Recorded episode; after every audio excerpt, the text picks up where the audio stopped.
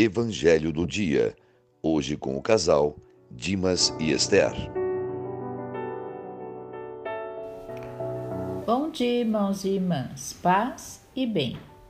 Hoje, 12 de junho, a reflexão é do Evangelho de Mateus, capítulo 5, versículos de 27 a 32. Nesse Evangelho, uma das marcas principais é a coragem de ser radical. Mas isso não significa cortar as mãos fisicamente, mas deixar de fazer aquilo que nossas mãos causam escândalo, aquilo que faça mal aos outros. A palavra de Deus nos abre uma série de exigências que tocam de forma muito especial o relacionamento entre o homem e a mulher. Nossos olhos levam tantas vezes às impurezas, ao julgamento, à condenação das pessoas, ao modo inadequado de entender a vida de cada uma delas. No mundo em que as pessoas se casam, divorciam-se, casam-se, divorciam-se novamente, sabe-se lá quantas uniões possam experimentar em suas vidas. O que elas buscam nessa forma inadequada de viver? Com certeza são maneiras infelizes de buscar a felicidade. Mas não podemos julgar.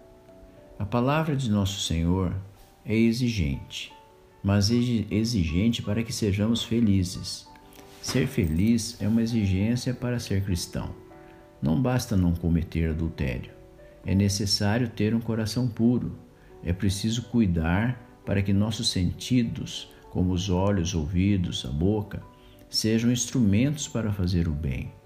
Aqui também temos princípios para sermos felizes, realizados completos como pessoas. Queremos ficar com as coisas fáceis ou estamos dispostos a buscar aquilo que é mais exigente? A palavra é rigorosa e requer uma capacidade muito grande de ir ao encontro dos outros para querer bem, para amar e uma purificação dos pensamentos para que os gestos das mãos, os passos que damos, façam a diferença na estrada da construção do reino de Deus.